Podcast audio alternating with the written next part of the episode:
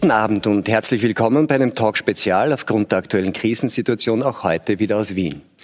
Mitte Mai sollen alle Schulen stufenweise wieder öffnen. Morgen will der zuständige Bildungsminister Heinz Fassmann dazu einen konkreten Fahrplan vorlegen. Während die einen die Öffnung begrüßen, warnen andere vor der unkontrollierten Ausbreitung des Coronavirus. Wie groß ist dieses Risiko? Wie kann man Lehrer und Schüler bestmöglich schützen? Und wie wird sich der Schulalltag in dieser Corona-Pandemie verändern? Darüber diskutieren wir jetzt mit dem Public Health Experten Martin Sprenger. Willkommen mit der Präsidentin des Bundeselternvereines, Elisabeth Rosenberger. Willkommen. Mit der Schuldirektorin Andrea Wallach. Guten Abend. Mit dem Herausgeber und Chefredakteur der Tageszeitung Die Presse, Rainer Nowak. Und über eine Schaltung verbunden mit dem Bildungsexperten Stefan Hoppmann. Herzlich willkommen. Gut. Frau Wallach, morgen soll die Details bekannt gegeben werden vom zuständigen Minister. Es gibt aber schon einige Eckpunkte, die man weiß. Es soll also ab 18. Mai sollen die, die Grundschulen, die neuen Mittelschulen, die Unterstufen geöffnet werden in einem System, das irgendwie einmal drei, einmal zwei Tage Schule bedeutet, in, inklusive einer Klassenteilung. Ähm, das wird morgen alles noch genauer präsentiert. Äh, freuen Sie sich über diese Öffnung? Finden Sie, dass jetzt Zeit ist? Ja, prinzipiell ähm, freue ich mich natürlich sehr, dass die Kinder wieder in die Schule kommen können. Ich weiß auch von den Kindern, dass sie sich schon freuen, wieder in der Schule zu lernen und die Lehrer so und so. Das heißt, es war jetzt eine sehr, sehr schwierige Zeit für alle Beteiligten. Und ich glaube, es hat vielen Kindern nicht gut getan, so lange nicht in die Schule zu gehen. Sie haben einfach den strukturierten Alltag verloren.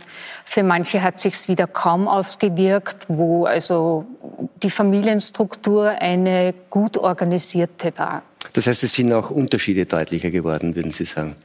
Ja, es ist ganz einfach. Ähm, die Familien, die jetzt eine gute Infrastruktur zu Hause haben, die gute Betreuungsmöglichkeiten zu Hause haben, die jetzt Garten haben und ich weiß nicht, benachbarte Freunde, wo die Kinder auch soziale Kontakte haben können, ähm, die haben das natürlich wesentlich leichter über die Bühne bringen können als Kinder, die jetzt ähm, in beengten Wohnverhältnissen leben, ihre Freunde nicht mehr sehen können, ihre Hobbys nicht mehr ausüben können, nicht mehr in die Schule gehen können zu ihren Bezugspersonen. Also das war schon wirklich sehr heftig für Auf der anderen Kinder. Seite gibt es natürlich, ich habe das schon angesprochen, diese Angst davor, dass dann das Infektionsgeschehen wieder sozusagen ähm, an Geschwindigkeit zunimmt. Sie persönlich, haben Sie, wenn die Kinder wieder in der Schule sind, haben Sie persönlich Sorge, dass sie sich auch infizieren können?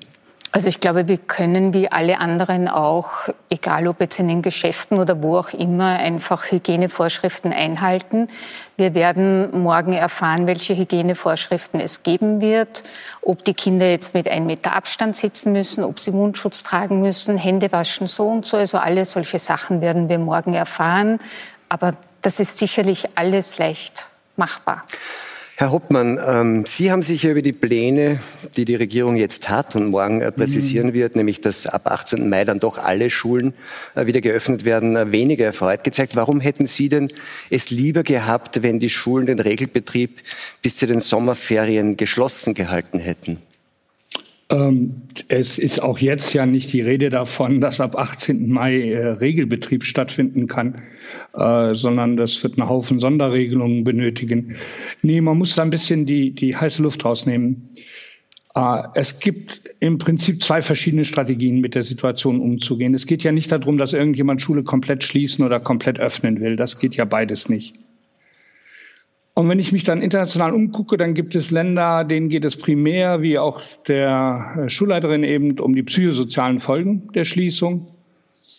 Äh, die setzen normalerweise dann auch mit behutsamen Öffnungen von Kindergärten und Volksschulen an und dann der Unterstufen.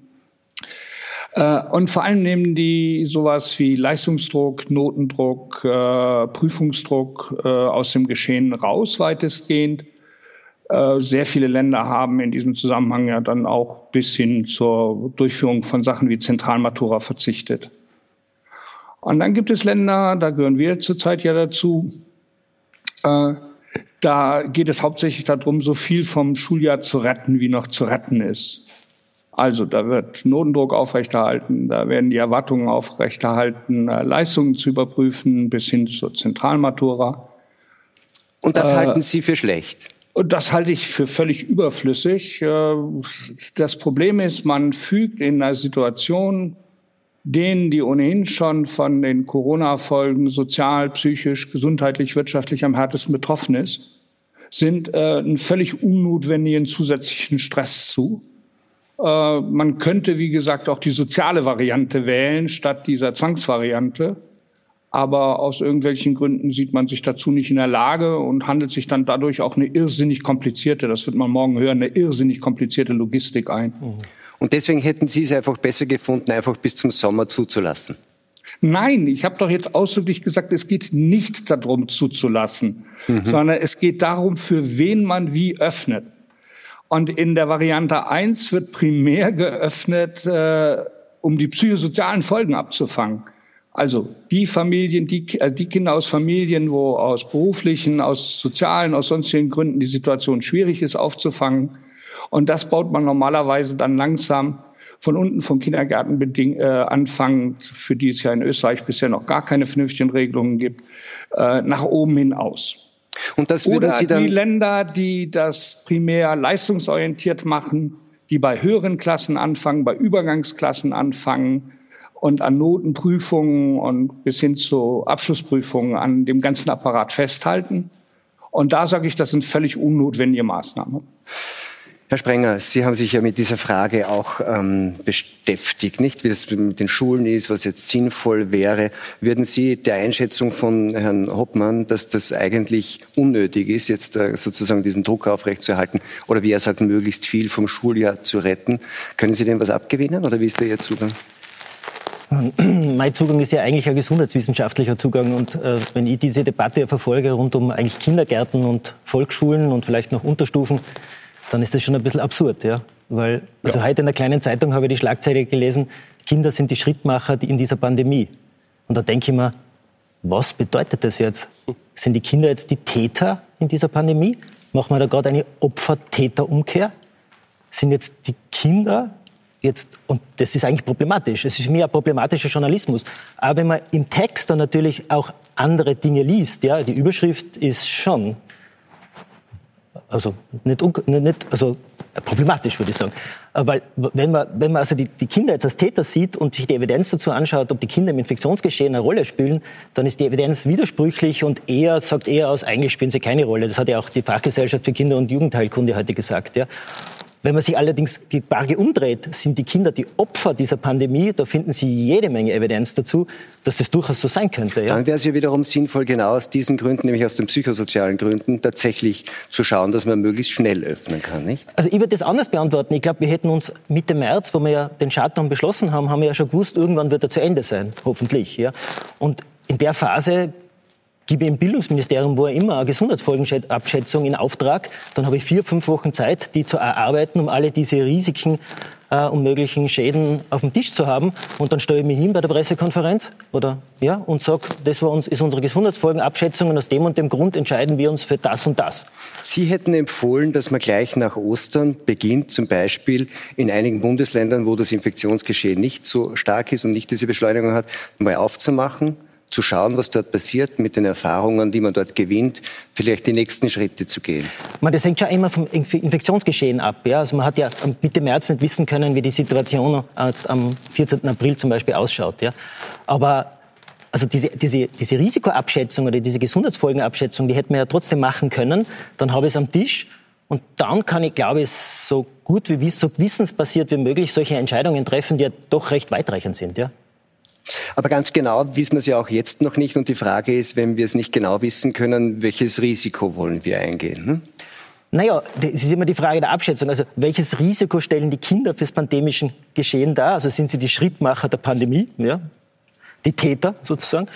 Äh, und welche Risiken äh, tut man den Kindern an? Ja, also wenn man, wenn man jetzt also aus pädagogischer Sicht, aus psychologischer Sicht, das müssen andere beurteilen. Aber diese Risiken hätte man sich auch anschauen können. Und dann ist es eine Abwägung. Ja. ja. Aber bleiben wir dabei. Es ist ja jedenfalls die Bedenken gegenüber einer Öffnung der Schulen, auch einer schnellen Öffnung der Schulen oder einer zu frühen Öffnung der Schulen, die werden ja vor allem durch den Ruf der Schulen als Virenschleudern, wie es so heißt, also als Infektionsherde genährt.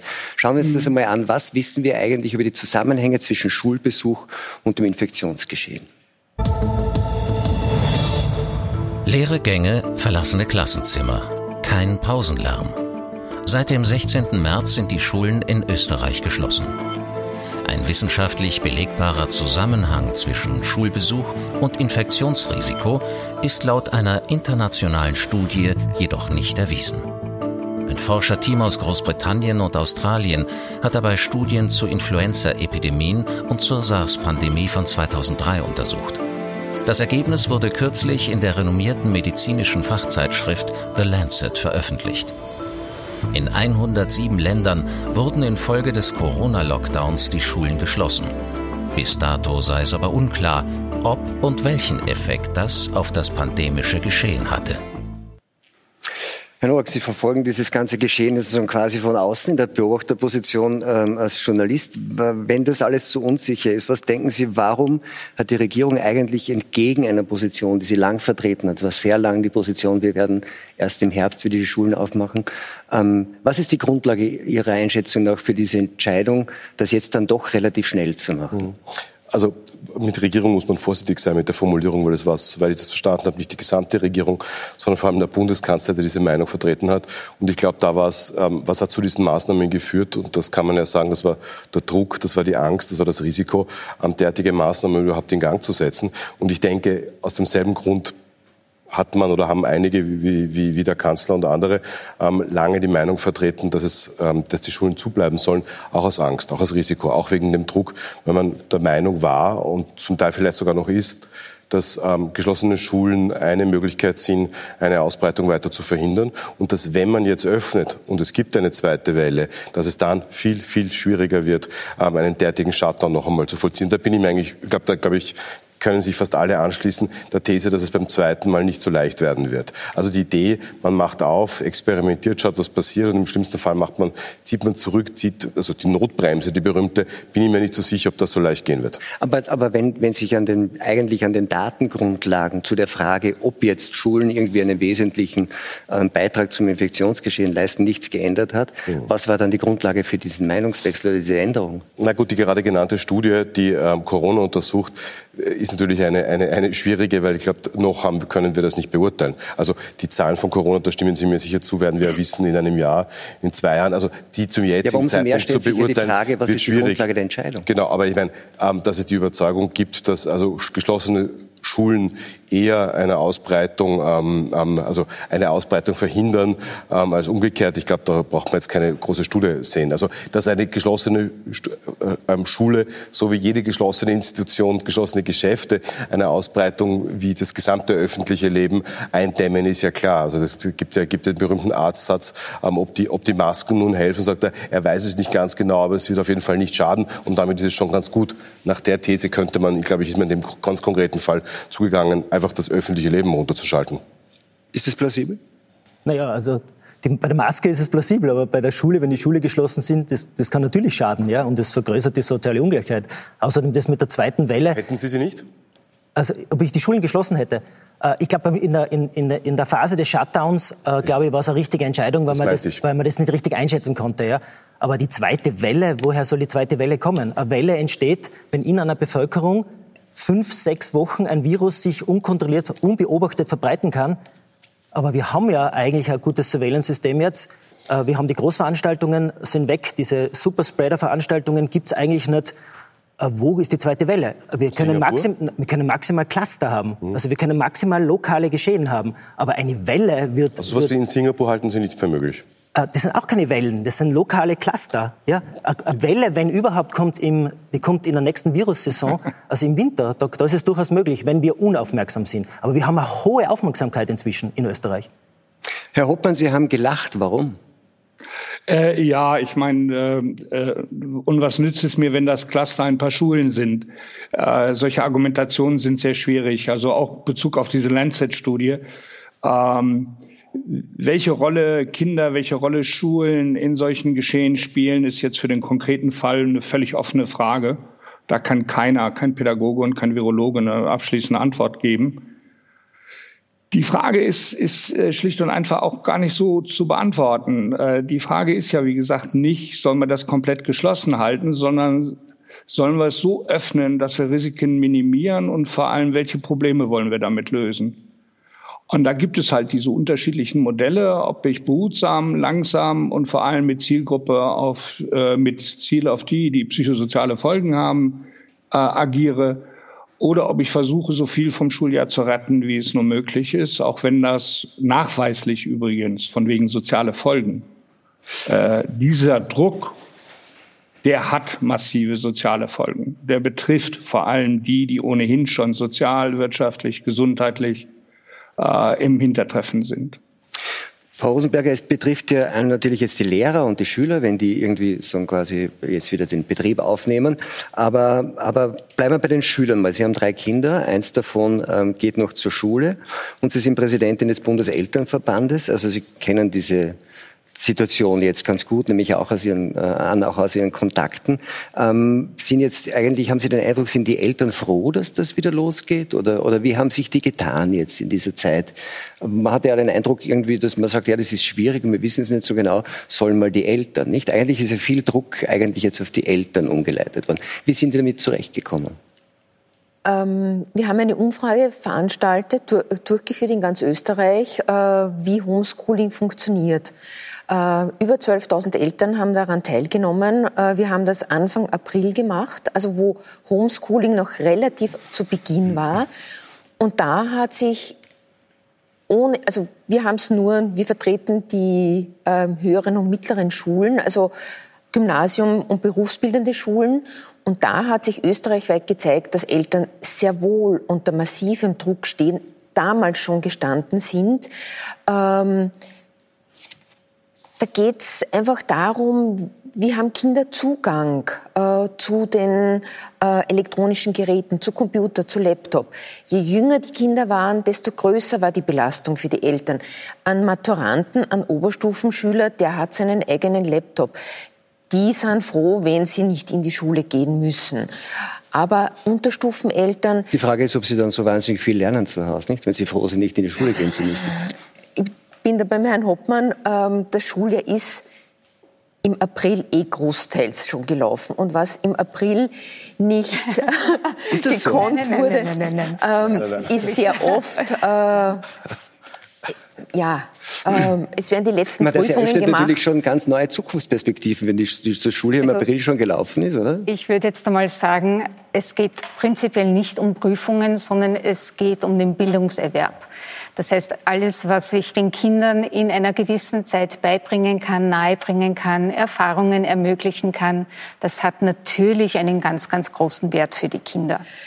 Ich möchte aber darauf zurückkommen, es gibt schon Kinder, die jetzt froh sind. Na Gott sei Dank brauche ich nicht in die Schule, weil ich mache mir das zu Hause in wesentlich kürzerer Zeit. Ich brauche jetzt nicht dreimal die Wiederholung abwarten. Ich habe es eh schon beim ersten Mal kapiert. Und ich kann jetzt kochen lernen, Ukulele lernen, was auch immer. Ja, Diese Kinder gibt es auch. Da muss man aber auch hinterfragen, was ist denn da jetzt an der Schule falsch, wenn es Kinder gibt, die sich in der Schule langweilen und die eigentlich nicht auf ihre Rechnung kommen. Aber es gibt natürlich sehr viele Kinder, Eltern und Lehrer, die jetzt extrem unter Stress gestanden sind, aus verschiedenen Gründen. Ähm, es gab nicht genügend Endgeräte in den Familien, sodass die Kinder auch wirklich annähernd ihre Aufgaben erledigen konnten. Es gab vielleicht Endgeräte, aber die Kinder konnten damit nicht umgehen. Das heißt, die haben jetzt ihre Aufgabe gemacht, aber wie geht jetzt das Hochladen? Was mache ich da jetzt? Ja? Also es hat irrsinnig viel Kommunikation gebraucht zwischen Lehrern und Kindern oder Lehrern und Eltern. Und je nachdem, welches System man da bis jetzt schon angewendet hat, hat das geholfen oder nicht. Also wir haben zum Beispiel ähm, das digitale Mitteilungsheft, eine App, die heißt Schoolfox. Da ist jeder Elternteil drinnen und jeder Lehrer kann jeden Elternteil zu jeder Zeit erreichen. Und das hat uns in der Zeit jetzt geholfen. Jetzt ist es also, so, wenn man jetzt auf den. Entschuldigung, bitte. Ich denke auch, dass aber sehr viele Schulen die digitale Entwicklung verschlafen haben. Und das ist dann sehr vielen Schulen auf den Kopf gefallen. Weil ich habe genauso die Rückmeldung von Eltern gehabt, äh, mein Kind bekommt die Aufgaben über sechs verschiedene Kanäle zugeschickt. Ich habe drei Kinder, ich muss 18 Kanäle, 18 äh, Mitteilungshefte, Mails, äh, Webuntis, äh, Zoom kontrollieren. Äh, ich muss Dateien führen, wann was abzugeben ist. Also Eltern waren am Limit. Eine Mutter hat gesagt, ich habe 500 Seiten ausgedruckt. Ich wollte das, ich darf das, kurz unterstützen. Also ich sehe das auch so im Gegenteil, weil ja, weil ja viele, wird ja dann immer, ist nicht viele allgemeine Plätze getroscht in solchen Krisen von wegen, aber es wird der große Schub der Digitalisierung. Bei den Schulen habe ich den Eindruck, es ist das, das sozusagen das Worst-Case-Szenario passiert, mhm. nämlich es ist am, am halben Weg zur Digitalisierung sagen. passiert. Wenn es die volle Digitalisierung wäre, dann würde das, eh funktionieren. Dann gäbe es nämlich Unterricht, digitalen Unterricht, und zwar echten genau. Unterricht wie in mhm. Israel, in Skandinavien, wo halt dann die Kinder zuschauen oder die Schüler zuschauen und sich da irgendwie ähm, quasi die Zoom-Konferenz, die fünf Stunden lang dauert mit Pausen dazwischen ähm, und wo es einen nicht, also einen Unterricht einfach gibt, einen gemeinsamen. Oder wie früher, ganz böse Zeit, analog. Man hat ein Schulbuch und lernt von 20 äh, bis 40 und wird dann vielleicht irgendwann einmal abgeprüft. Aber diesmal war es ja so, das war so eine Mischung, also ein bisschen digital, ein bisschen Zettelwirtschaft, runterladen. Schulbücher sind nicht so relevant, aber es gibt viele Zetteln. Also jeder hat sein eigenes technisches Tool. Ich glaube, das war ja so gerade, also wirklich eher unangenehm. Und dann gibt es wahrscheinlich sowas wie eine notwendige Unterrichtstriage, die ja, glaube ich, Fassmann angedeutet hat, aber die ja niemand offiziell zu sagen traut. Sagen, vielleicht wäre es wichtig, Mathematik, Englisch, Französisch und, ähm, und Deutsch zu lernen und vielleicht andere Fächer. Ich sage bewusst nicht Nebenfächer, weil sonst haben meine Töchter ein Problem. Aber ähm, dass man andere Fächer nicht ganz so wichtig äh, in, in, den Mittelpunkt Also wenn ich, also wenn ich höre, dass Kinder ähm, eine, eine Art Blog machen müssen, damit sie, damit sie, damit sie Turnübungen machen und dass quasi die Videos einschicken, dass sie die Turnübungen machen. Ich meine, bei aller Liebe, irgendwo ist einmal dann echt, also Na, das ist ein glaub, Ende der Fahnenstange für mich. Vielleicht ähm, auseinanderdividieren. Äh, die Schulen waren immer bemüht, digitale Grundbildung in das System hineinzubringen. Ja, das ist auch unsere Aufgabe. Ähm, es gibt auch einen Lehrplan. Den zu erfüllen ist ganz einfach schwierig aufgrund des Equipments, das wir in der Schule haben. Wir haben zum Beispiel jetzt 250 Kinder und ich habe genau 16 Geräte für alle 250 Kinder. Einer davon ist das Lehrergerät und da soll ich jetzt also für alle Kinder digitale Grundbildung durchführen.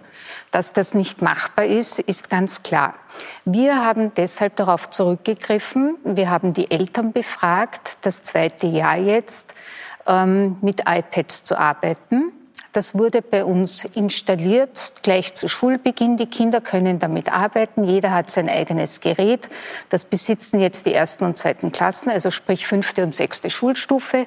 Die können mit Shobi fantastisch umgehen. Das war überhaupt nichts Neues. Ja, das war eingeführt und das war problemlos. Die haben immer schon Hausübungen auf diese Art und Weise gemacht. Und wir hatten zum Vergleich die dritten und vierten Klassen die noch nicht diese digitale Grundbildung hatten in diesem Ausmaß. Und da haben wir natürlich die Probleme gesehen. Und natürlich ist jetzt auch gekommen, der eine Lehrer macht das, der andere Lehrer das und der andere Lehrer das. Das resultiert aber daraus, was können denn die Kinder, was haben denn die Kinder zu Hause, womit können sie arbeiten. Das war nicht leicht. Herr Hoppmann, darf ich Sie da noch einmal irgendwie äh, um eine Runde bitten? Sie haben das jetzt gehört. Einerseits habe ja. ich den Eindruck, es kommt ein bisschen heraus, dass wir, dass das irgendwie uns in einer in einer schlechten Situation erwischt hat, so in einem Übergang, ja. nicht? Äh, mit, ja. dieser, mit, mit dieser Digitalisierung. Würden Sie dem zustimmen? Bedingt, äh, weil äh, ja, was die technische Grundausstattung, die Vorbereitung der Schulen auf diese Situation betrifft, hat es uns im schlechten Moment erwischt. Aber es gibt genügend Forschung über digitales Lernen, dass die sozialen Unterschiede, die Ressourcenunterschiede, die Nebenwirkungen von digitalen Lernen nicht aufhören, nur weil ich einen Laptop da stehen habe. Äh, es ist also relativ gut verbirgt, dass solche Formate äh, zu einem rasch anwachsenden Social Divide, also sozialen Abständen führen können. Und dann wollte ich Sie als zweites fragen, das, was Herr Nowak angesprochen hat, nämlich zu sagen, man muss ja irgendwie jetzt äh, umgehen, nicht? Es wird also diese, diese ja. Teilung geben, man hat irgendwie drei Tage Schule, zwei Tage nicht und die nächste Woche hat dann die andere, der andere Teil der Klasse drei Tage Schule ja. und zwei Tage nicht. Ähm, wie, unter solchen Bedingungen ist dann irgendwie das, was wir uns unter Unterricht so vorstellen, wirklich gut möglich? Regulärer Unterricht, äh, traditionell wird es eh kaum geben. Und das ist jetzt, man muss jetzt mal bitte die Kirche im Dorf lassen. Wir reden bei einer durchschnittlichen Schülerlaufbahn von drei Prozent der Unterrichtszeit, die zwischen äh, äh, Lockdown-Beginn und dem Sommer zur Disposition steht. Äh, es gibt genügend katastrophenpädagogische Forschung, dass sich solche Verluste, also solche Ausfallzeiten, relativ mühelos für fast alle Kinder und Jugendlichen wieder einspielen. Also das Bedürfnis, den Lehrplan jetzt durchführen zu wollen, ist schlicht auch empirisch. Völlig unnotwendig. Es ist Aber das, viel das heißt, Vorschlag, sich auf die psychosozialen und sozialen Probleme zu konzentrieren und was schulische Leistungen betrifft, die Kirche im Dorf zu lassen. Sie haben das angesprochen. Was wäre denn vielleicht der Schlussfrage? Äh, wie sollte man denn den benachteiligten Schülern helfen? Also versuchen, die größer gewordene Kluft und die größer werdende Kluft, die es durch diese Situation offensichtlich nun mal gibt, ja. wie man die irgendwie verkleinert in der Situation. Was wären da Ihre Empfehlungen?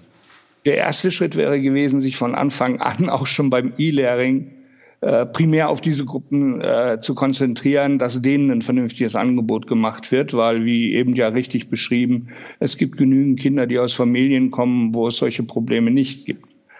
Das Zweite ist, man wird auch im weiteren Verlauf sehr viel mehr Energie als bisher rein investieren müssen, solche Abstände zu vermeiden und abzubauen. Äh, meine Befürchtung ist allerdings, äh, wenn ich dann auch sowas höre wie Konzentration auf in Anführungsstrichen Hauptfächer, dass da schon die Fantasie bei vielen vorhanden ist. Man könnte dann nach dem Sommer so weitermachen, als sei nichts geschehen. Und dann wird man natürlich diesen Graben, der da entstanden ist, äh, weiter mit sich schleppen. Am Rande bemerkt, äh, ich finde es schon ein bisschen kurios, ne? im Moment, wenn dann äh, Mathe, Deutsch und solche Hauptfächer betont werden. Und ich denke, wenn ich mir äh, Krisenfolgen angucke, äh, vielleicht bräuchten viele Kinder stattdessen auch Geschichte, Biologie und Kunst und andere Dinge. Äh, also mir scheint, da ist wieder diese Fantasie dahinter, den wichtigsten Teil der Schule, den vorgeblich zu retten. Ähm, anstatt zu sagen, komm, äh, die schulischen Folgen, also die Lernfolgen sind relativ gut beherrschbar. Aber um die, anderen müssen wir uns mehr kümmern. Sind das größere, müssen wir uns dringend kümmern, äh, weil es gibt wirklich viele Kinder, die zu Hause in einer kreuzunglücklichen Situation stecken. Aber da müssen wir ja die anderen nicht in die Schule hm. zwingen, oder? Okay. Dazu ist nicht notwendig, Kinder, die äh, Belastungen haben, zu zwingen. Äh, mir graut persönlich davor, äh, wenn der Bub wieder zur Schule soll, und mir dann möglicherweise den Virus nach Hause trägt. Ich meine, hallo. Ähm, Gut. Das ist doch gar nicht notwendig, oder? Na, wir werden uns, darüber werden wir uns noch unterhalten. Einstweilen bedanke ich mich bei Ihnen, dass Sie irgendwie via, via Schalte dabei waren. Äh, schönen Abend, vielen Dank. Herr Sprenger, es ist schon angeklungen. Das ist so dieses, dieses zweigeteilte Ding. Die einen zu sagen, pff, ich fürchte mich vor dem Virus. Und die anderen, die sagen, was aber auch Herr Hoppmann sagt, also jetzt kümmert euch mal nicht so sehr um den Wissenserwerb, das kriegen wir schon irgendwie hin, drei Prozent der gesamten Schullaufbahn. Ähm, würden Sie auch sagen, dass die Kollateralschäden die wichtigeren sind? Ich glaube, das muss man, das muss man aus verschiedenen Richtungen betrachten. Also ich denke mal aus pädagogischer Richtung, psychologischer Richtung. Ich kann ja nur die gesundheitswissenschaftliche ja. Betrachtung einbringen. Und äh, jetzt haben wir, glaube ich, etwas haben wir in der Bevölkerung hoffentlich gut verankert, dass die Kinder möglichst nicht bei den Großeltern sind. Ich glaube, das ist jetzt gut etabliert, hoffe ich zumindest. Ja. Wenn die Schulen jetzt geschlossen bleiben oder vor allem die Kindergärten und Volksschulen geschlossen bleiben und jetzt bald einmal auch Eltern wieder arbeiten gehen müssen, vor allem die, die Niedriglohn, die müssen arbeiten, sonst können sie sich die Miete nicht leisten, wo sind denn dann die Kinder? Die sind bei den Großeltern. Und wir müssen auch die Relationen bewahren. Also ich habe jetzt gerade gehört, in der Steiermark, ist ja sehr löblich, hat eine Firma Kindergärten Schutzausrüstung gespendet, also wirklich Masken mit Plexiglas. Und da denke ich mir, vor drei Monaten waren diese Kinder, wenn sie krank waren, bei den Großeltern, ganz bewusst bei den Großeltern. Um wie viel muss dieser Virus bedrohlicher sein als die Viren, die normalerweise zirkulieren? Zweimal mehr? Fünfmal mehr? Zehnmal mehr bedrohlich? Dass wir jetzt Plexiglas und Pädagog, Kindergartenpädagoginnen mit Masken ausrüsten, um sich vor ihren Kindern zu schützen? Also es, es entbirgt, also für mich ist das schon teilweise, also da werden die Relationen verloren. Aber was ist das? Ist das Panik oder was ist das? Ja, das Problem ist, wir wissen natürlich die sogenannte Infektionssterblichkeit noch immer nicht. Wir wissen eben nicht, ob, äh, wie gefährlich dieser Virus ist. Also am Anfang war er bei 7 Prozent, bei 5 Prozent, bei 2 Prozent, 1 Prozent, 0,8 Prozent. Derzeit ist er irgendwo bei 0,4 Prozent.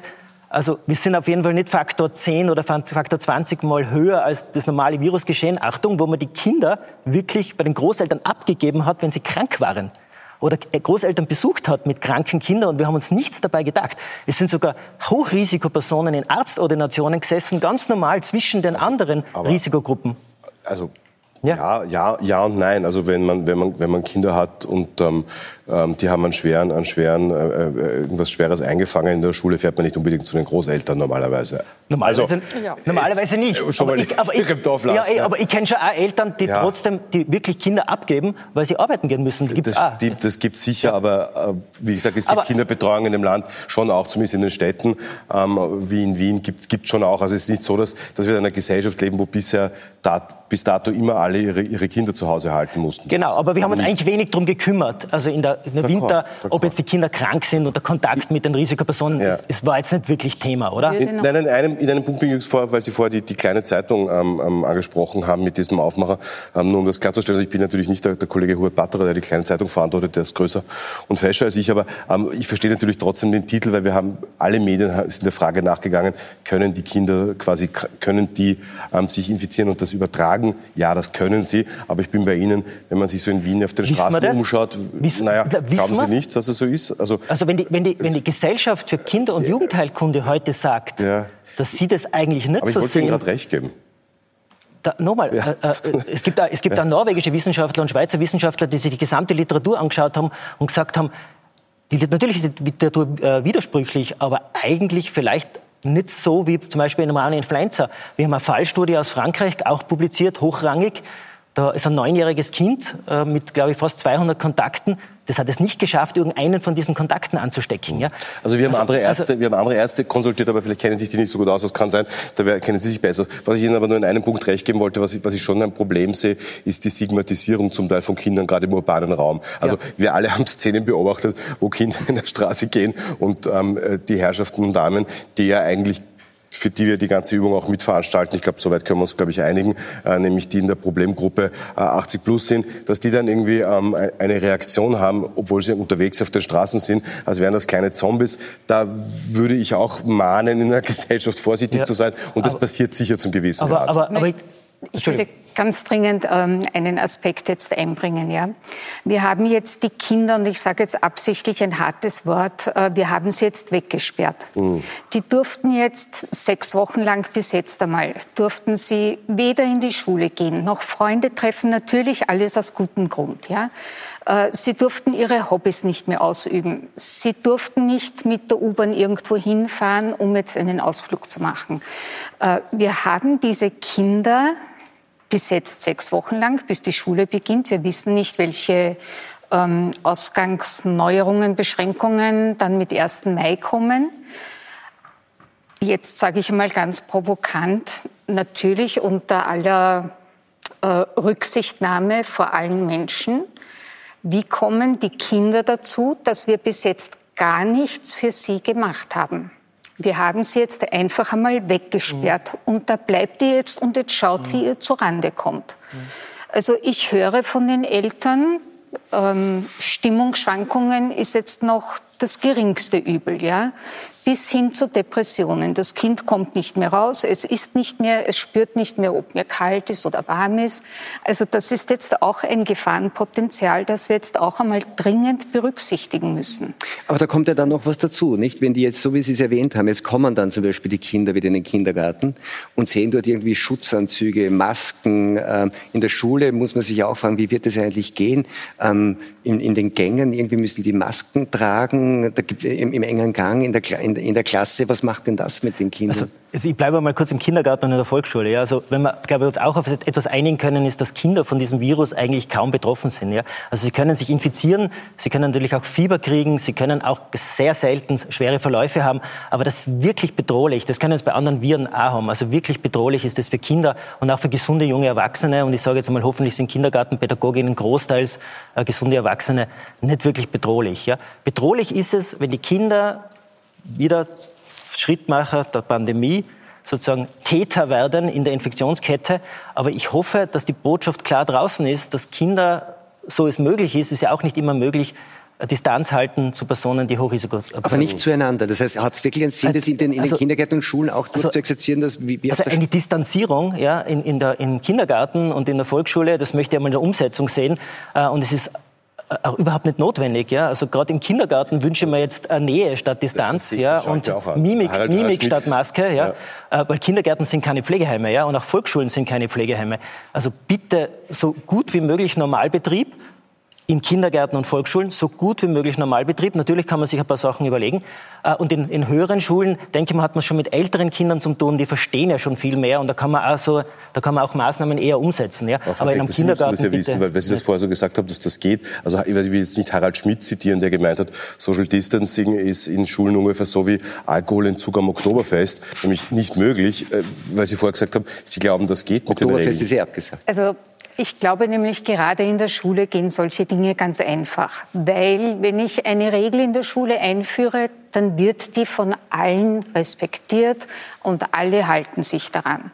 Und das ist viel leichter, wenn ich alle Kinder da zusammen habe. Und bei uns gilt zum Beispiel, äh, wir tragen keine Jogginghosen. Es ist ganz klar, keiner trägt eine Jogginghose. Wenn jemand die Kapuze aufhat, sage ich, gib die Kapuze runter. Sollten die Kinder jetzt Maske tragen müssen, ja, dann werden sie Maske tragen, ja, weil es in der Schule jetzt so üblich weil ist. Weil sie eh gehorsam sind. Es ist in der Schule einfach, Sie haben ja in der Schule einen gesicherten sozialen Raum. Deshalb gehen Sie ja auch gerne in die Schule. Da gibt es Regeln, an die müssen sich alle halten.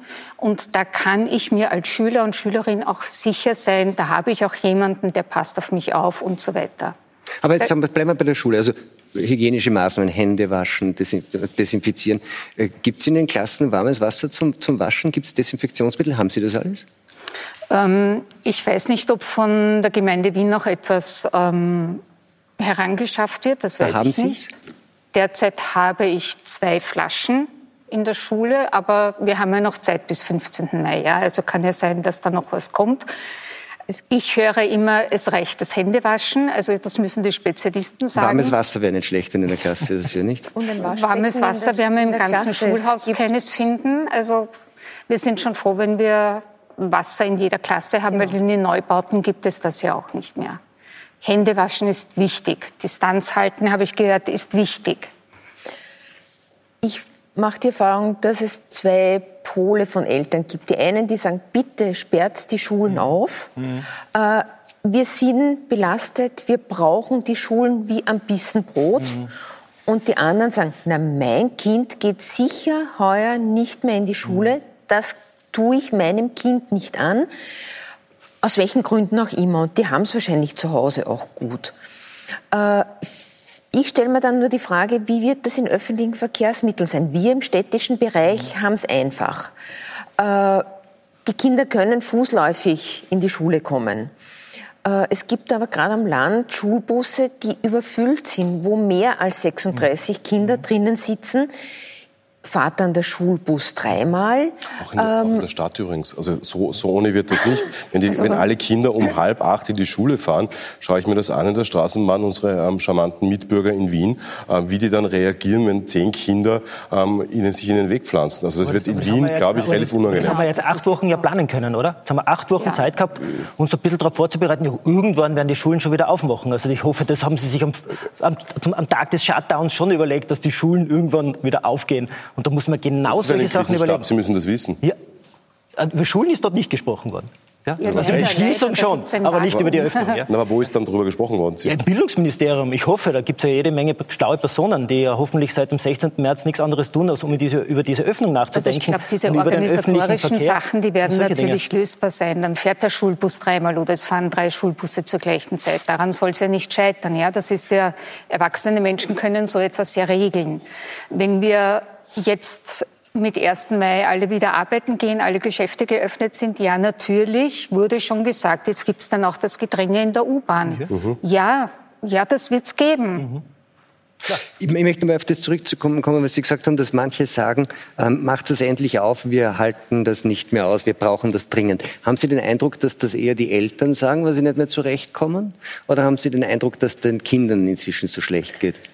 Ich glaube, es ist beides. Und das Wort nicht mehr zurechtkommen gefällt mir nicht so wirklich. Ja. Die Eltern sind einfach am Limit, weil sie seit sechs Wochen mhm. Lehrer, EDV-Experten, äh, Köche, Bespaßer, äh, Tröster, Spielkameraden, äh, ich weiß nicht, Geschichtenerzähler, Hausaufgabenkontrolleur, äh, das sind Eltern alles. Und nebenbei haben sie Homeoffice, müssen sie schauen, dass sie in ihrem Beruf äh, ordentlich weiterarbeiten können. Und meine Kinder sind schon groß, also der Jüngste maturiert. Wenn ich mich zurückerinnere, wenn die Kinder kleiner gewesen wären, wären wir auch am Limit gewesen. Die Frage ist dann äh, ja, auch, was mit den Kindern passiert und ob die Kinder ans Limit kommen und wie sich diese Kinder, wie sich diese Maßnahmen auch des Shutdowns und der Schulschließungen auf die Kinder und auf die Psyche der Kinder auswirken.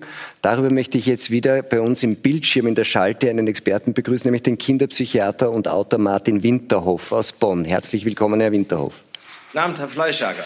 Jetzt haben wir sechs Wochen, ähm, Sie haben es schon gehört, die Frau Wallach hat sogar gesagt, eingesperrt. Der Kontakt zu, Elektro zu, zu Gleichaltrigen, der ist nur noch elektronisch äh, möglich. Ähm, jetzt ist es vielleicht für eine wissenschaftliche Einschätzung im Sinne einer Langzeitstudie ähm, noch zu kurz, aber Sie kennen sich ja aus, nicht mit der mentalen Verfasstheit von Kindern in so einer Situation. Stecken die so einen Ausnahmezustand relativ leicht weg, Ihrer Einschätzung nach, oder, oder erwarten Sie auch da größere Kollateralschäden für die Kinder? Nein, also ich finde das auch einen falschen Punkt, sowas zu überlegen. Äh, ich erlebe ja viele Kinder und ich erlebe Unterschiede. Kinder, die mit ihren Eltern sehr gut mit der Situation umgehen können äh, und auch umgekehrt, grundsätzlich können Kinder mit Situationen so gut umgehen wie die Erwachsenen. Deshalb freut mich auch, was Frau Wallach gesagt hat. Ich denke, wir müssen uns befassen, wenn die Kinder wieder in die Schulen kommen, in den Kindergarten kommen. Wir müssen uns heute damit befassen, wie wir das vorbereiten. Äh, sage dazu nur, ich habe eine Freundin, die in einem Weltkonzern arbeitet, Personalchefin ist, wahnsinnig viel tausende Mitarbeiter in Deutschland hat.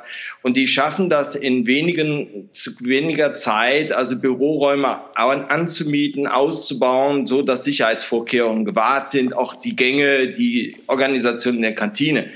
Also ich vermisse einfach diese Idee, dass wir uns damit befassen müssen. Wir müssten für Schulen Container besorgen, wir müssten Räumlichkeiten ausweiten und äh, eben gucken, wie wir das logistisch so gut auf den Weg bringen, dass auch kleine Kinder, äh, sagen wir mal, Sicherheitsvorkehrungen oder Sicherheitsbestimmungen einhalten können. Grundsätzlich äh, sehe ich das auch so. Man kann die Kinder darin einweisen. Und wenn die Kinder wieder in der Schule sind, und ich hoffe rasch, in Deutschland ist die Überlegung, erstmal eben die älteren Schüler zu nehmen, wegen der Abschlussprüfung. Eigentlich am nötigsten brauchen es die kleinen Kinder, weil je kleiner Kinder sind, desto mehr brauchen sie Bezugspersonen und können auch nur mit Bezugspersonen lernen. Also da müssten wir dringend investieren. Und dann können wir doch sehen, was ist. Und es werden Kinder geben, die gar keine Lernleistung erbracht haben. Es werden Kinder geben, die da sehr gut sind. Das kriegen wir doch alles geregelt. Hauptsache ist, dass wir möglichst rasch wieder in eine Richtung kommen, dass die Kinder die Bezugspersonen haben. Ja. Und in Deutschland denkt man nur immer an Lernen, Lernen, Lernen. Meine Damen und Herren, es geht nicht um Lernen. Es geht um Entwicklung der Psyche. Es geht um emotionale Begleitung. Jetzt mal allen Ernstes. Auch wir lernen viel besser, wenn wir einen Lehrer haben, zum Beispiel einen Tennistrainer, der uns begleitet, als dass wir versuchen, uns etwas selbst beizubringen. Also wir sollten nicht so sehr erhoffen, dass die Kinder selbst, wenn sie lange jetzt äh, am Tag geübt haben, das wird nicht vergleichbar sein im Ergebnis zu dem, das Lehrer unterrichtet haben. Wir sollten uns heute nicht große Gedanken machen über die Kluft, sondern wir sollten dann, wenn die Kinder da sind, alles dran setzen, dass sie erstmal wieder in eine Struktur kommen, dass sie erstmal wieder auch in Regeln kommen. Regeln geben Halt und da ist völlig egal, ob das die Regel eben mit der Trainingshose ist oder die Regel, dass man in bestimmten Bereichen Masken trägt. Also da sehe ich das überhaupt nicht problematisch. Das bekommen wir hin. Und wir müssen sicherlich bei einigen Kindern gucken, dass da emotional einiges auf der Strecke geblieben ist, wo wir Nachholbedarf haben. Aber die Kinder freuen sich mit Sicherheit wieder Klassenkameraden zu begegnen, Freunde Gut, das ist, zu haben. Herr Winterhoff, das ist der, der, der soziale Aspekt daran. Wir haben das auch schon mit Herrn Hoppmann besprochen, aber es scheint ja dann trotzdem, das höre ich raus, äh, und es scheint auch klar, nämlich so, wie das in Zukunft organisiert werden soll, dass der Grad an E-Learning weiter zunehmen wird. Das ist schon etwas, was sozusagen quasi auch Teil der, der Zukunftsentwicklung, die sich abzeichnet, dieser Krise ist. Das ist ja Katastrophe. das ist ja das, das ist ja, ja, das, was wir gar nicht untersucht haben, wo wir naiv, naiv rangehen. Ich kann Ihnen sehr klar sagen, wenn es um die Frage geht, Kinder vorzubereiten auf ein digitales Zeitalter, halte ich das für völlig verfehlt von der Annahme her. Wir müssen Kinder vorbereiten, dass sie sich in ihrer Psyche entwickeln, dass sie nachher lebenstüchtig sind, dass sie über viele psychische Funktionen verfügen, soziale Leistungserbringung, Arbeitsleistungserbringung. Und da sind wir in Deutschland weit von entfernt, weil wir in Deutschland die Kinder immer mehr auf sich gestellt lassen. Für mich gehören ganz klar digitale Geräte nicht in einen Kindergarten, nicht in eine Grundschule. Alles, meine Damen und Herren, zu seiner Zeit. Die Kinder müssen erstmal ganz anders lernen. Sie müssen haptisch lernen. Sie müssen einen Lernaufbau haben. Sie brauchen die Person. Und die Idee, dass sie immer mehr in E-Learning gehen, die können sie dann in der weiterführenden Schule einführen. Aber äh, der Lehrer ist auch da nicht zu ersetzen. Gut, ich glaube, da gab es irgendwie, das hat sich Widerspruch geregt oder war das nur eine Ergänzung, Herr Nowak? Ja, ja nur, nur bedingt. Also ich, ich, ich halte die, die Digitalisierung der Digitalisierung wegen ähm, auf Krampf auch nicht für den richtigen Weg. Also ähm, ein, ein, ein, ein analoger Lehrer ist, glaube ich, immer noch der Beste oder die Lehrerin.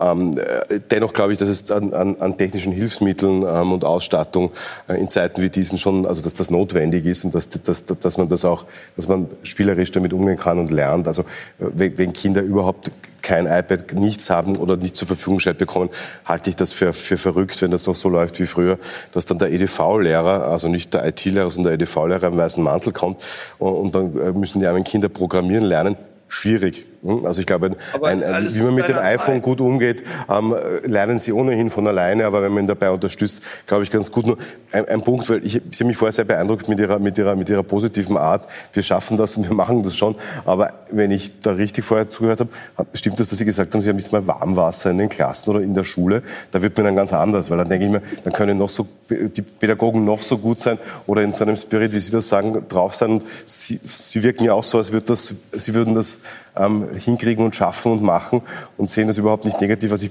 positiv finde. Aber dann gibt es wieder mal Warmwasser. Ähm, normalerweise brauchen wir kein Warmwasser. Ja. Wir sind noch in der glücklichen Lage, dass wir in jedem Klassenraum ein Waschbecken haben und einen Wasserhahn haben, den wir aufdrehen können. In den neuen Schulen gibt es das nicht mehr. Da gibt es den einen Brunnen am Gang. Aber wie auch immer, ich glaube, da kommen wir ein bisschen vom Thema Nein, Entschuldigung, ab. Ja. aber ich habe nur kurz... Ähm, was ich nur so unbedingt jetzt noch einmal hervorheben möchte, weil mich das ähm, sehr fasziniert hat, ähm, die Kinder müssen einfach lernen, auch durch Erleben. Ja. Sie müssen ihre Erfahrungen machen können. Und wir machen das in unserer Schule auch so, dass wir einmal in der Woche, Mittwoch ist Projekttag und da gehen wir hinaus. Ja, da schauen wir uns an. Wenn wir vom Wald lernen, dann fahren wir in den Wald und wir schauen, wie riecht es da, wie, wie fühlt sich die Rinde an. Und unsere Kinder sind ja auch noch ähm, sehr benachteiligt, weil sie die deutsche Sprache nicht so gut beherrschen. Aber wenn Sie da also ein hoher Anteil an, an 98 Prozent, mit, ja. ja. Wenn Sie da jetzt den Baum vor sich sehen, dann kann ich also sehr wohl Baum, Rinde, Ast, Zweig, Blatt, alle diese Dinge kann ich direkt vor Ort erleben und brauche um Himmels Willen bitte nicht in der Klasse sitzen und Buch aufschlagen und ja, jetzt schauen wir, wie der Ameisenhaufen da drin ausschaut, wenn es doch im Wald einen gibt. Und gerade in Wien, weil wir eine Schule in Wien sind, gibt es unter normalen Umständen so viele Möglichkeiten, dass ich etwas so wirklich erleben kann mit den Kindern. Jetzt ist interessant, was Frau Wallach sagt. Herr Winterhoff, Sie haben ja, ähm, Ihre Kritik ist ja, dass unser Bildungssystem insgesamt den Kindern eher die Zukunft äh, verbaut, ne, als, sich, ähm, auf, als dass es sie auf die Zukunft vorbereitet. Und in Ihrem aktuellen Buch, das heißt, die, ähm, schreiben Sie, dass die Psyche unserer Kinder verkümmert. Wie, wie meinen Sie das? Inwiefern verkümmert die Psyche unserer Kinder? Und denken Sie, dass das jetzt durch das, was jetzt passiert in diesem Corona-Kontext, sich eher noch einmal verschärfen könnte? Also grundsätzlich, das ist ja nun Psychoanalyse und das ist Wissenschaft kann sich unsere Psyche nur bilden am Gegenüber, an Bezugspersonen. Und je kleiner Kinder sind, desto mehr sind sie orientiert an den Bezugspersonen, an den Reaktionen. Wenn wir jetzt wie in Deutschland Kindergärten aufmachen mit Toberaum, Bastelraum, Café, die Kinder fliegen, quasi frei durchs Gelände, machen nach Lust und Laune, was sie im Vormittag machen. Die Erzieherin ist nur noch Begleiterin.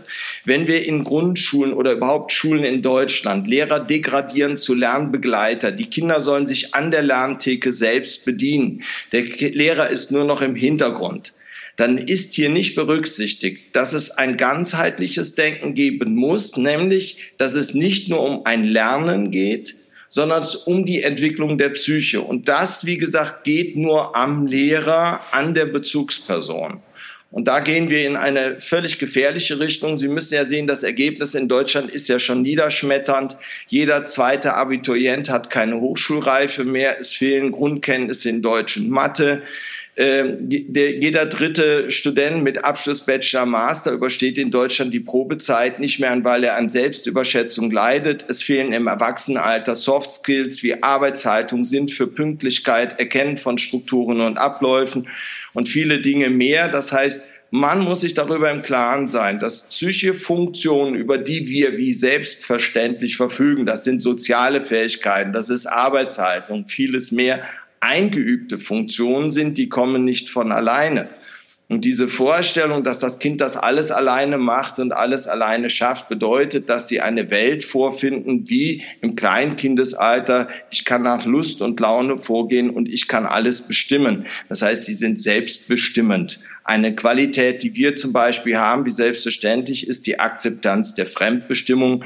Also im Augenblick bestimmen Sie mich. Es ist völlig egal, ob ich Hunger habe, Durst habe, müde bin, Lust habe. Ich muss mich auf Sie einstellen können. Und das ist eine Leistung, die äh, die Psyche nur erbringen kann, wenn über viele Jahre Grundlagen dafür eingeübt und geschaffen meine, meine Frage, Herr Winterhoff, ob das verschärft werden könnte durch dieses Corona-Ding, zielt eben genau da, darauf ab, dass je länger man für Kinder, also gerade ähm, Kindergartenkinder und, und, und Grundschulkinder, sagen die Distanz zu diesem ganzen Geschehen, in dem sie Bezugspersonen haben.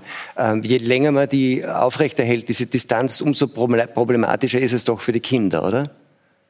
Äh, so ja, aber das kann man beheben. Gucken Sie mal, ich habe Jugendliche, die einen Reifegrad von Kleinkindern haben, weil sie sich nicht entwickeln konnten und sie können in anderthalb Jahren sie auf den Stand, Psychenstand ihres Alters bringen. Also das ist möglich.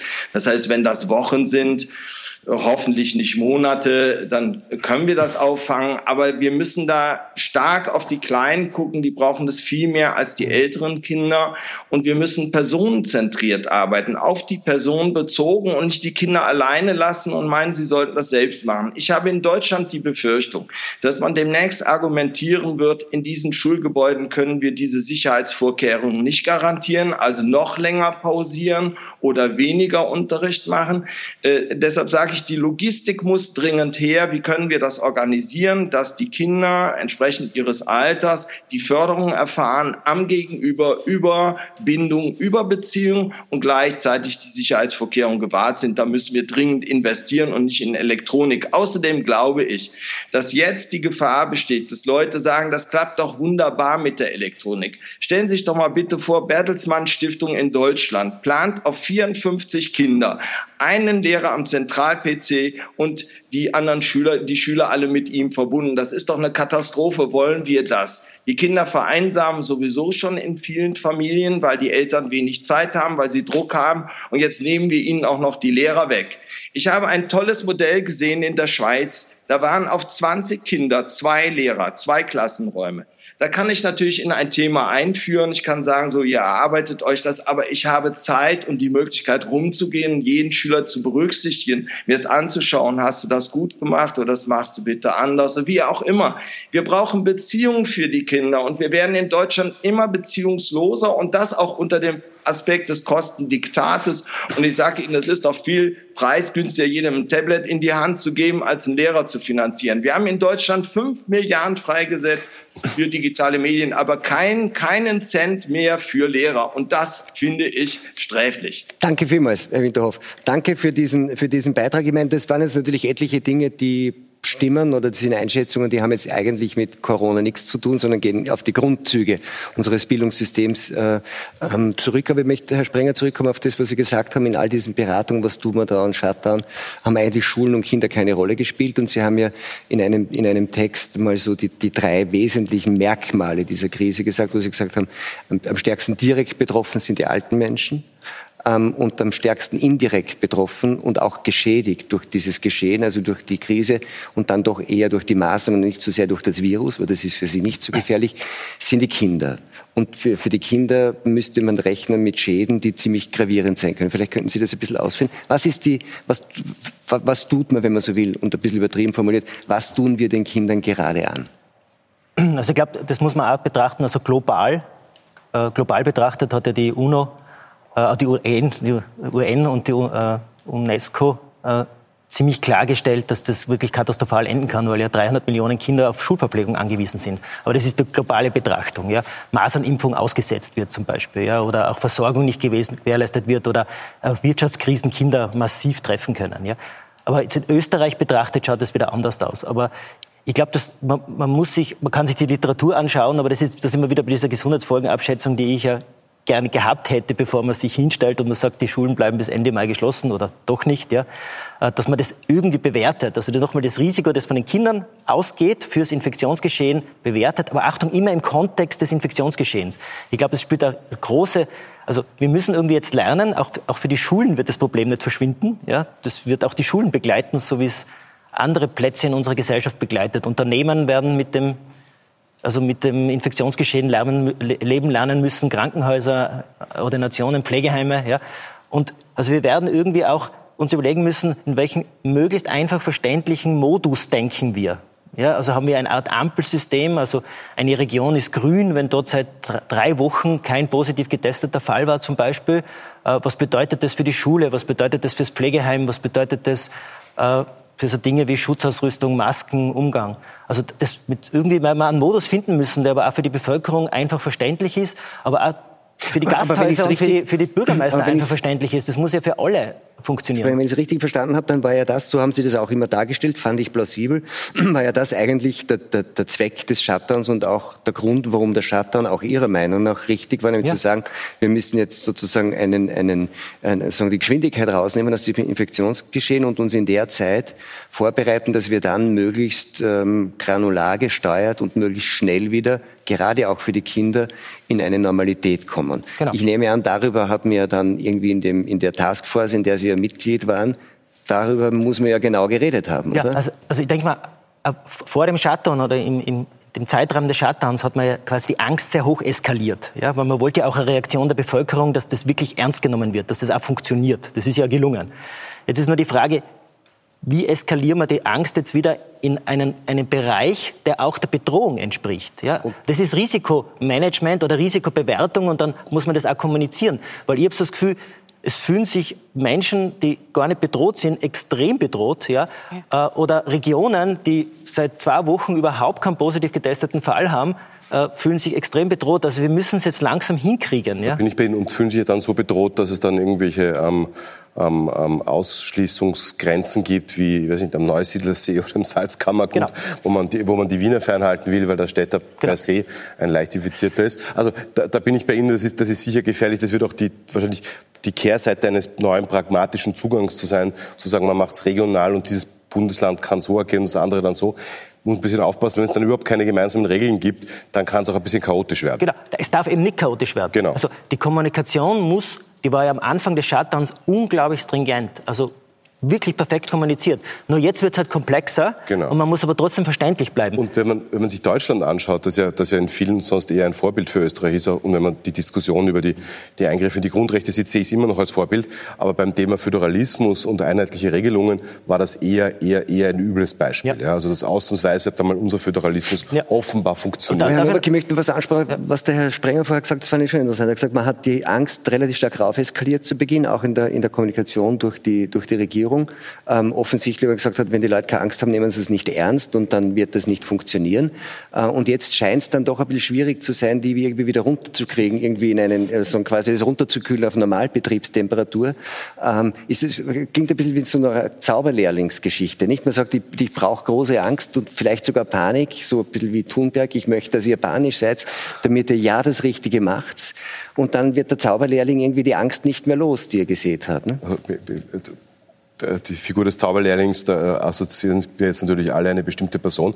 Aber abgesehen davon, ähm, ja, sehe ich, sehe ich so. Ich glaube, nur ein Punkt war nicht weniger die Regierung, der das gelungen ist, oder dem Bundeskanzler, dem das gelungen ist, oder gar den Medien. Es waren in Österreich die Bilder aus Norditalien. Norditalien ist eine Region, die uns so nahe ist im Herzen und so, so, so familiär ist. Es ist also, wenn das passiert wäre, ich sage jetzt was ganz Hartes, aber es hat wahrscheinlich äh, Norddeutschland, ähm, Polen, wäre das schon viel weiter weg gewesen. Und ich bin mir nicht so sicher, aber die Kombination Norditalien, dann Tirol, Ischgl, die Peinlichkeit, die, die, die Schande, was dann dort passiert ist, das war dann sehr, sehr nahe und ich glaube, deswegen hat das so unglaublich gut funktioniert. Also die Idee, die Österreicher sind ein altes Metternich-Volk und wenn der, wenn der Bundeskanzler sagt, bleibt zu Hause, dann bleiben alle zu Hause. Also das halte ich gerade in einer Stadt wie Wien zum Beispiel, aber auch in Graz für einigermaßen vermessen zu behaupten. Ich glaube, es war wirklich diese Bilder aus Italien, die sterbenden Menschen, ähm, die Särge in der Nacht, die mit Lastern abge... All das hat dazu gesagt, die gesagt, okay, das ist wirklich ernst, jetzt, jetzt müssen wir aufpassen. Ja? Aber ist es, ist es wirklich eine gute Idee, mit, mit Bildern der Angst Politik zu machen, wenn man eigentlich ähm, klar sagen muss, dass das, was in Österreich passiert, passieren kann, mit Italien überhaupt nicht vergleichbar ist? Ja, das ist aber, aber sehr komplex. Also das, glaube ich, der Bevölkerung wirklich zu erklären, was da in Italien alles an Faktoren äh, mitgespielt haben, dass das auch sich so aufgeschaukelt hat. Das sind ganz viele Faktoren. Die sind auch gut beschrieben worden, glaube ich, in Artikeln von anderen. Das kann man nachlesen. Aber jetzt bleiben wir nochmal besser, besser Angst. Ja. Jetzt bleiben wir aber auch bei den Schulen. Ja. Also ich glaube, alle Bereiche unserer Gesellschaft sollten äh, wieder eine Risikobewertung finden, die dem, der wirklichen Bedrohung entspricht. Ich will es weder verharmlosen, aber ich will auch nicht drüber, drüber sein. Also weil in, auch in anderen Bereichen, die wir, wo wir uns bewegen, also im Verkehr oder in der Freizeit, wenn wir Sport betreiben, gehen wir gewisse Risiken ein äh, und wir versuchen sie zu bewerten. Ja, manchmal verschätzen wir uns und dann tun wir uns weh. Ja, äh, aber genauso soll es jetzt auch sein. Also wir brauchen, glaube ich, eine gute Risikobewertung. Wir brauchen einen Modus, ob das ein Ampelsystem ist oder was auch immer, das sehr gut verständlich ist, weil ja das dann alle Bereiche in der Region ja irgendwo in diesen Modus bringt. Es geht ja nicht nur um Schulen, es geht ja um viele Bereiche, durchaus auch um Gastronomie, äh, die dann in einem gewissen Modus arbeiten. Und wenn man ein Ampelsystem verwendet und im grünen Modus ist, geht halt mehr als jetzt das Infektionsgeschehen geht hoch, dann geht man auf gelb, ja, aber dann ist ein bisschen Awareness wieder da und im schlimmsten Fall ist halt wieder rot und dann passiert halt irgendwie äh, wieder ein lokaler Shutdown oder, oder strengere Maßnahmen. Aber wir müssen, glaube ich, so einen Modus finden, so wie wir es halt dann auch in anderen Bereichen unserer Gesellschaft machen, der für die Leute äh, nachvollziehbar ist und auch für die Schulen praktikabel ist. Um jetzt wieder zu den Schulen zurückzukommen, das, die Schulen müssen ja auch irgendwie umgehen lernen damit. Ja? Ich würde noch gerne einen Punkt dazufügen. Also wir haben auf der einen Seite die Angst, die ist verständlich und nachvollziehbar, aber dann gibt es auch das, was Sie vorhin Gott sei Dank auch äh, besprochen haben, die Scham der Eltern. Ja, prinzipiell waren die Schulen offen. Alle Schulen waren offen und alle Eltern hätten ihre Kinder in die Schulen schicken können. Aber es wurde ich stelle so mir gerade vor, was passiert wäre, wenn die das getan hätten. Aber es wurde so gesagt, na ja, wenn sie es halt gar nicht schaffen, dann schicken sie es halt in die Schule, ja. Das heißt, ich habe mit Eltern gesprochen, nicht jetzt aus meiner Schule, aus anderen Schulen. Ich würde eigentlich schon ganz gern, dass mein Kind einmal in der Woche in die Schule geht. Dann wird es wieder fokussiert, dann passt wieder alles, dann hat es wieder ein Ziel und so weiter. Aber was werden denn die anderen dann sagen? Dann bin ich diejenige, die meine Familie nicht organisieren kann, die das nicht schafft. Aber jetzt muss man schon ähm, dazu sagen, Frau Wallach, Unterricht hätten diese Kinder dort trotzdem nicht gehabt. Nach Ostern hätten wir Unterricht statt Distance Learning gehabt. Das hätte das ersetzt. Das wurde halt auch zu wenig in der Öffentlichkeit kundgetan. Da muss ich aber schon dazu sagen, dass es sehr oft kommuniziert worden ist, Sie sind keine Alleinerzieherin, Deswegen haben Sie kein Anrecht, Ihr Kind hinzugeben.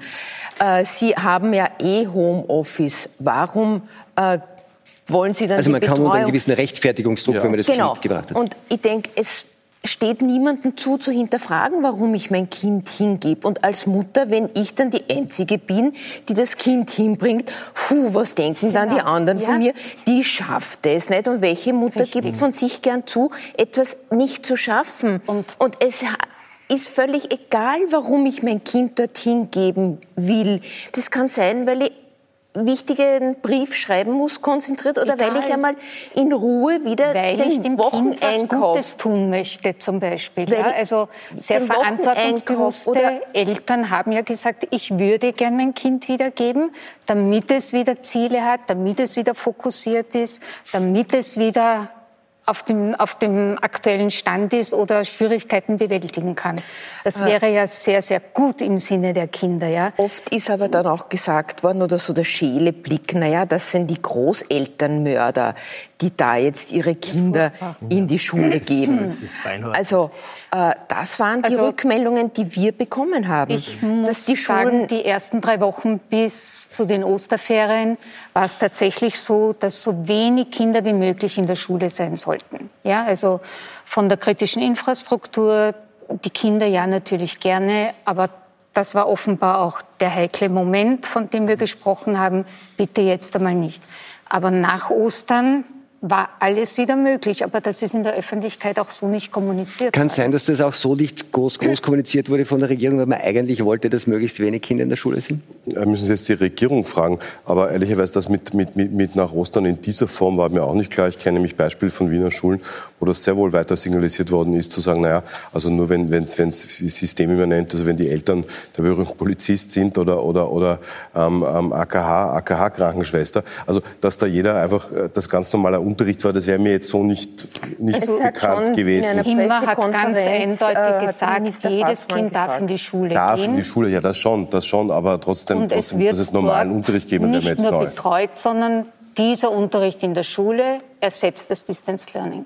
Aber es war doch immer von dem Begriff der Notbetreuung dauerhaft die also, Rede, nicht? Das ist ja auch so ein Teil dieses begrifflichen Eskalationsgeschehens, nicht? Nein, es war genau so. Also zu Beginn des, des, Lockdowns war es ja so, dass zwei Tage lang niemand gewusst hat, wie viele Leute werden ihre, ihre, ihre Kinder in die Schule bringen. Und es waren in den Schulen die Lehrer, haben gewartet, wie viele Leute jetzt kommen. Kommen 10 Prozent, 20 Prozent, 30, 40 womöglich. Ähm, und dann kamen so wenige, was offenbar ein Hinweis darauf war, dass die, dass die, die, die, die, die, die Wirksamkeit der Botschaften oder die Angst Angst, die wir ganz eingangs besprochen haben, oder Druck oder das Risiko so hoch eingeschätzt worden ist. Und das war, glaube ich, der ganze Grund. Herr Winterhoff, ich möchte Sie noch eine, eine, eines fragen, weil das war, fand ich sehr interessant, diese äh, auch Anmerkung von Herrn Sprenger, diese, das Angsteskalationsgeschehen zu Beginn, um das irgendwie in den Griff zu kriegen. Und dass es jetzt dann offenbar wirklich gar nicht so einfach ist, wie irgendwie auf eine normale sagen, politische und gesellschaftliche Betriebstemperatur des runterzukühlen, was ja nicht heißt, dass man sorglos wird und nachlässig. Ähm, ist das etwas, was Kinder stark mitkriegen, dass sie sagen, dass, dass diesen, diese Art von Notbetriebs, Angst, Panikmodus, ist das, ist das gut für Kinder, wenn die das mitkriegen? Nein, und dass äh, Kinder reagieren gerade in Krisen oder in schwierigen Situationen so gut darauf wie der Erwachsene. Nun kann nicht jeder Erwachsene damit besonnen umgehen, aber würde er das tun, würde sich die Ruhe und die Besonnenheit des Erwachsenen aufs Kind übertragen.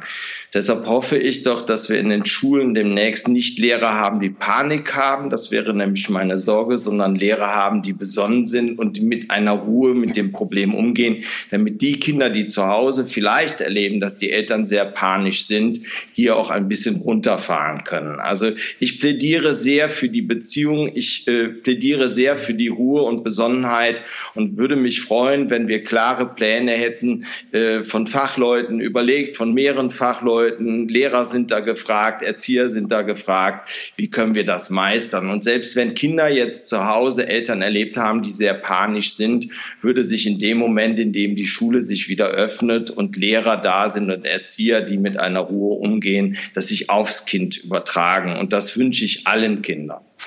Ich glaube, das war ein sehr schönes Schlusswort aus Bonn. Wir sind nämlich am Ende unserer Zeit angelangt. Meine Damen, meine Herren, vielen Dank für dieses Gespräch. Ihnen einen schönen Abend und hoffentlich bis zum nächsten Donnerstag beim Talk Spezial.